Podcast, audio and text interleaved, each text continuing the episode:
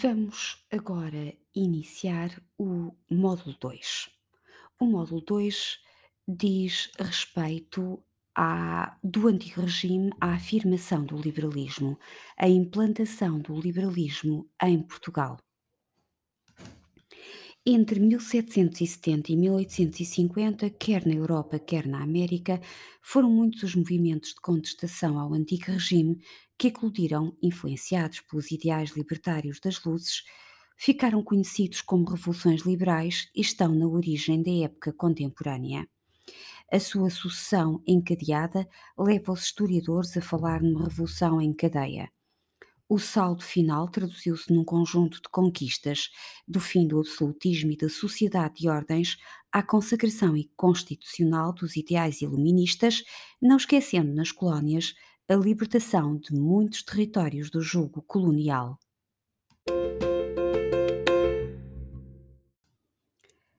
A implantação do liberalismo em Portugal antecedentes e conjuntura da Revolução Liberal Portuguesa 1807-1820.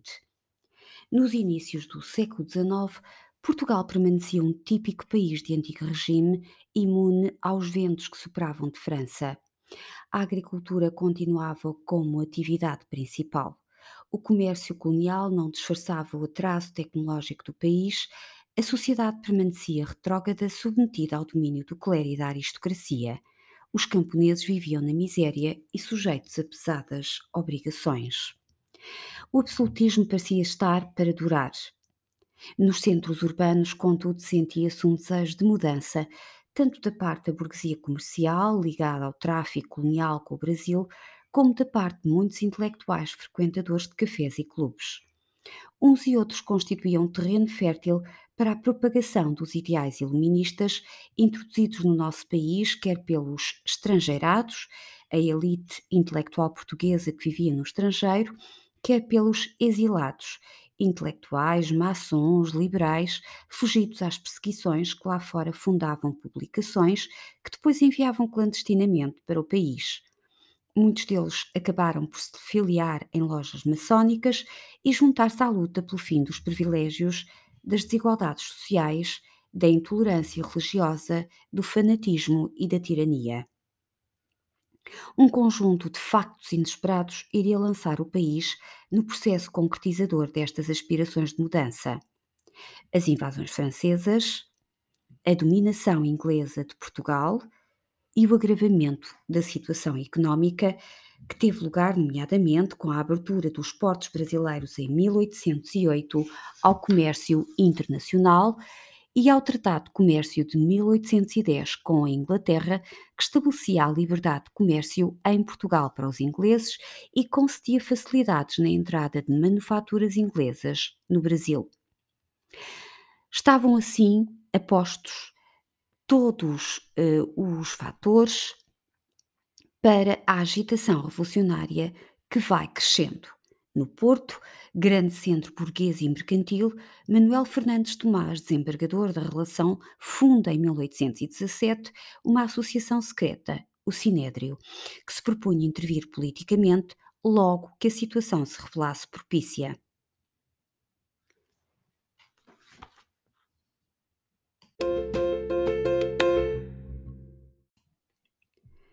A Revolução de 1820 e as dificuldades de implantação da ordem liberal, o Vintismo. Triunfa em 1820 o movimento revolucionário. Embora tenha sido um pronunciamento militar, não deixou de contar com a participação de muitos mercadores, magistrados e proprietários. Era aquilo a que se vai chamar o triunfo da Revolução Vintista. Uma revolução que acontece primeiro no Porto e que depois se estende ao país. Vintismo é a tendência do liberalismo português instituído na sequência da Revolução de 1820 e caracterizado pelo radicalismo das suas posições. Foi nas Cortes Gerais Extraordinárias e Constituintes, reunidas desde 24 de janeiro de 1821, que se elaborou o texto constitucional que formalizaria a ordem liberal em Portugal.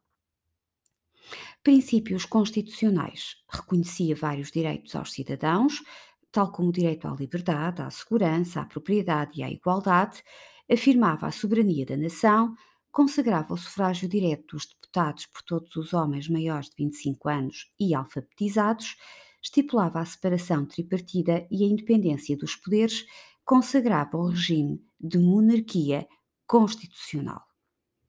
Demasiado radical e progressista para o seu tempo, a Constituição de 22 foi essencialmente fruto do trabalho da facção mais radical dos deputados das Cortes Constituintes, facção que deu origem ao vintismo.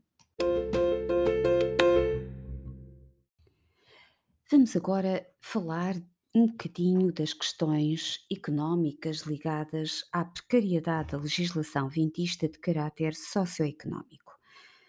Para além da redação da Constituição, as Cortes Constituintes, visando eliminar antigas estruturas do antigo regime, legislaram em muitos outros domínios, destacando-se a extinção da Inquisição e da censura prévia, o estabelecimento da liberdade de imprensa e ensino, a fundação do primeiro Banco Português, a nacionalização dos bens da coroa, a supressão dos noviciados nas ordens regulares e encerramento de muitos mosteiros, o fim do pagamento da dízima a eliminação das justiças privadas e dos privilégios de foro para assuntos criminais e civis. Mas o documento legislativo de maior alcance foi o que contemplava a reforma dos forais e prestações fundiárias.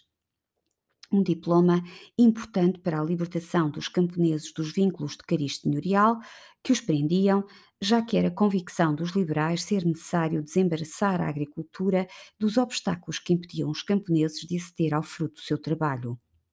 Para o conseguir, os deputados suprimiram em 1821 um conjunto de direitos banais e tributos pessoais, reduziram as rendas fundiárias apenas para metade, o que direcionou o pequeno campesinato, já que aquelas se tornaram fixas eh, e a sua conversão em dinheiro gerou um conjunto de abusos e arbitrariedades, para além de que muitas terras nem sequer foram contempladas pela reforma, só o sendo as que estavam regulamentadas em cartas de foral, por isso decepcionou o pequeno campesinado. Por isso diz que a nível socioeconómico a legislação vintista foi contraditória e precária. Não soube ou não quis resolver os problemas do mundo rural, tal como não deu resposta aos problemas da burguesia comercial e industrial. Defendeu somente os interesses da burguesia rural, já que entre os deputados às Cortes, os elementos provenientes desse extrato eram a maioria, todos eles proprietários fundiários. Foram estas insuficiências que suscitaram o desagrado de grande parte da nação e determinaram a curta vigência do vintismo, 1820 a 1826. A independência do Brasil e a desagregação do Império Atlântico Português. O Brasil era a mais rica colónia portuguesa, a que mais contribuía para o equilíbrio da nossa balança comercial. Entre 1807 e 1821, Dom João VI e a sua corte residiram no Brasil. Brasil que em 1815 foi elevado a reino. Esta mudança de estatuto, para além de ter feito nascer um sentimento de orgulho entre os colonos, acabou por se traduzir num extraordinário progresso económico, político e cultural, reflexo da abertura dos portos brasileiros à navegação estrangeira, mas também resultado da instalação de indústrias, bancos, tribunais de apelação, teatros, bem como de múltiplas instituições de ensino. Entusiasmados com uma situação real de independência, influenciados quer por um sentimento coletivo de liberdade, quer pela vaga revolucionária hispano-americana que desde o início do século vinha arrastando as colónias espanholas para a independência, os brasileiros não vão esconder mais os seus anseios de autonomia. Em atuação das Cortes Constituintes, perdão, sobretudo a política anti-brasileira e nacionalista da maioria dos deputados que pretendia devolver o Brasil à condição de colónia, rejeitando o estatuto de reino que alcançara. Foram assim anulados os benefícios comerciais concedidos e retomou-se a situação de subordinação administrativa, judicial e militar a Lisboa. Em julho de 1821, os revolucionários forçaram o regresso de Dom João VI a Portugal. Mais grave, porém, foi a ordem de regresso dada ao príncipe regente Dom Pedro, que, instado a desobedecer pelos colonos portugueses, permaneceu no Brasil numa atitude de animosidade para com as cortes. Estes factos foram um rude golpe no emergente patriotismo brasileiro. A independência foi proclamada por Dom Pedro em 7 de setembro de 1822. A separação do Brasil foi um acontecimento traumático e representou um rude golpe para os revolucionários vintistas. Comprometia a recuperação financeira do país. Foi, talvez, o grande fracasso da Revolução Vintista.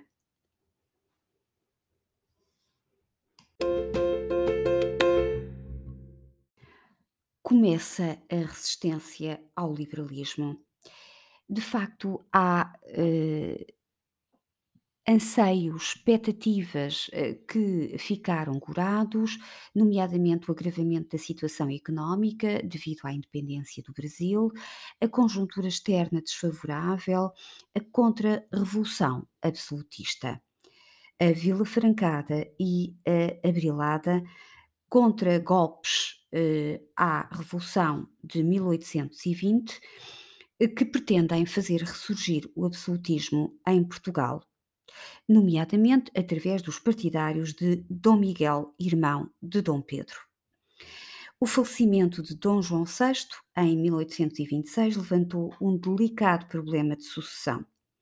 Dom Pedro, o herdeiro, redige a Carta Constitucional, um documento, uma tentativa de equilíbrio entre o liberalismo e ainda o absolutismo não consagrava o princípio da soberania popular, o poder legislativo ficava repartido por duas câmaras, a dos deputados e a dos pares, o poder ficava dividido em quatro, sendo adicionado um quarto poder, eh, que dava poderes ao rei, nomeadamente o poder moderador. Os direitos naturais só apareciam no fim do diploma. A eliminação do vintismo, porém, não foi suficiente para derrotar a contra-revolução absolutista liderada mais uma vez por Dom Miguel. De 1832 a 1834, o país vive a Guerra Civil. Uma guerra civil entre os partidários, por um lado, do absolutismo, de Dom Miguel, por outro, do Dom Pedro. Dom Pedro que regressa do Brasil a, para Portugal, precisamente para se colocar à frente eh, das tropas liberais no continente. Em 1834, dá-se a vitória incondicional das forças liberais. A ação reformadora da regência de Dom Pedro. A importância de toda a legislação produzida por Mozinho da Silveira durante o período eh, um pouco antes e pós-guerra civil reside no facto de as novas leis terem vindo colmatar muitas das fragilidades da legislação vintista que a contra-revolução absolutista suspendera. 1. Um, a libertação da propriedade agrária. 2. A liberalização do comércio com a eliminação de muitas situações de privilégio que pesavam sobre a circulação interna de mercadorias e que emperravam a atividade económica. 3. O estabelecimento de uma nova organização administrativa que dividiu o país em províncias, comarcas, conselhos. 4. A instituição do registro civil. 5. A reforma judicial. 6. A reforma fiscal. Outras reformas. Na economia, Dom Pedro dedicou particular atenção à organização do comércio.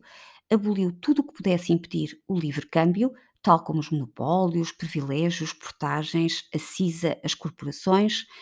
Deu-lhe enquadramento legal com a publicação em 1833 do Código Comercial da autoria de Ferreira Borges, que consagrou vários princípios de liberdade económica, entre os quais o da livre circulação de produtos. Em termos religiosos, uma questão muito melindrosa, eh, com que se confrontaram os vários governos liberais, expulsaram-se os jesuítas, proibiram-se os noviciados, Em 1834, uma lei de Joaquim António de Aguiar extinguiu todos os conventos, mosteiros, colégios e hospícios das ordens religiosas masculinas e o confisco de todos os seus bens.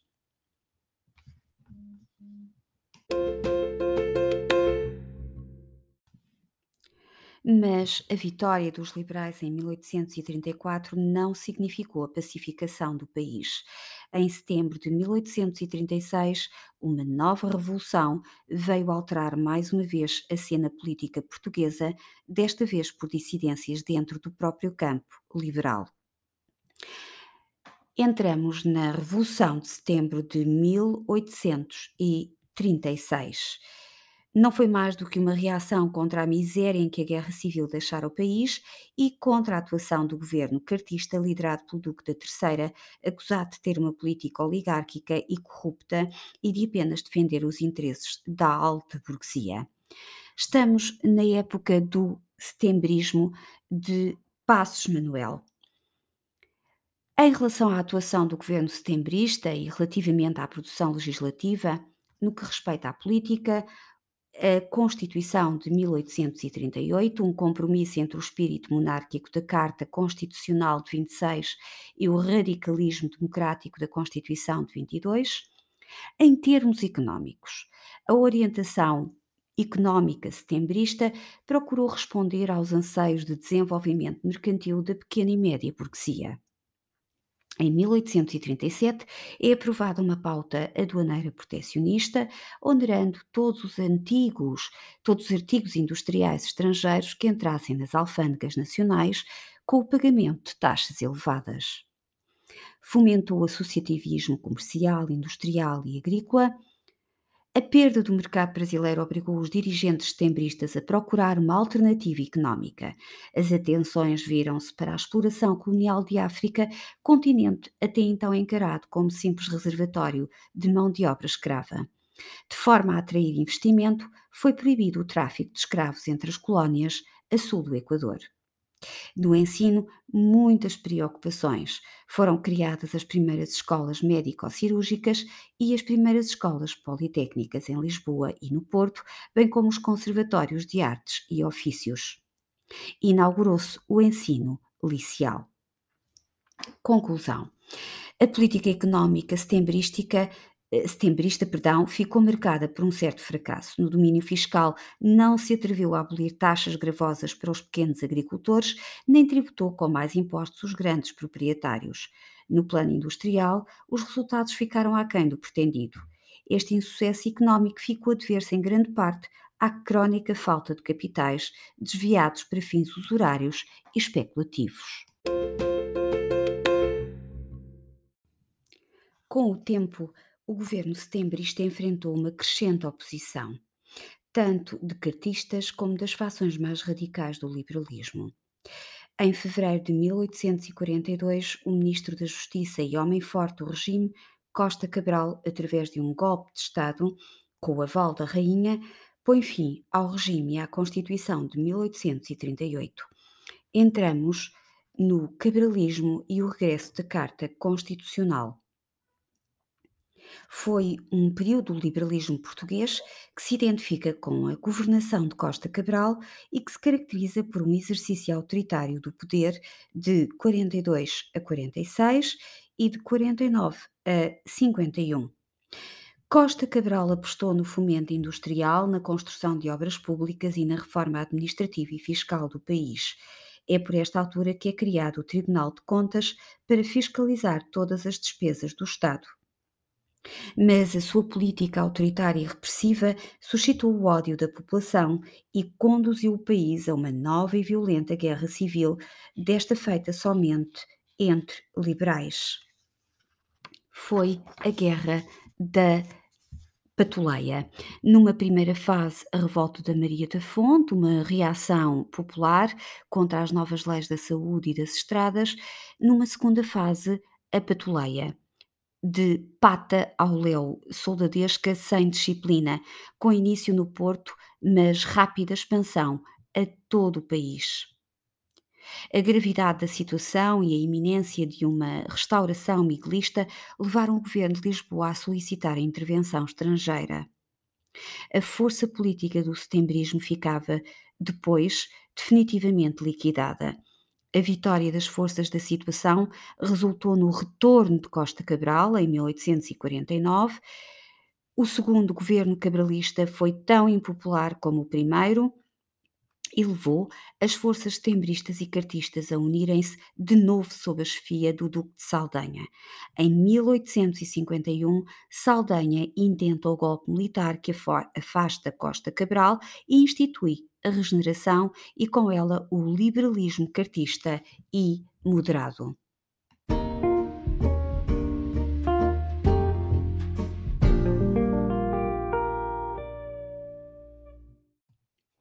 Relativamente ao legado do liberalismo, podemos dizer que, a nível económico, os liberais defendiam a liberdade de iniciativa individual, a não intervenção do Estado na economia e o direito à propriedade. Esta era a base de toda a riqueza e o garante da própria liberdade, proporcionando os seus rendimentos acesso à instrução e conferindo o pagamento do respectivo censo direito a uma participação política ativa. Não esquecer a importância de Adam Smith, David Ricardo, com as suas teorias eh, ligadas ao fisiocratismo e à livre iniciativa. Só a livre iniciativa na busca da riqueza conduziria ao trabalho produtivo, ao aforro, à acumulação de capital e ao investimento. Adam Smith preconizava a livre concorrência, a liberdade económica e o fim dos monopólios. Para ele, a ordem económica era uma ordem natural que se estabelecia e regulava a si própria de acordo com o jogo da oferta e da procura. Somente as leis do mercado trariam equilíbrio à relação produção-consumo. Mas para isso era necessário que o Estado abdicasse de toda e qualquer regulação económica, como até aí tinha feito por exemplo, impondo limites à produção, lançando impostos, taxando e tabelando preços e salários, controlando as relações laborais, impondo portagens. O Estado devia apenas fazer reinar a ordem, respeitar a justiça e proteger a propriedade.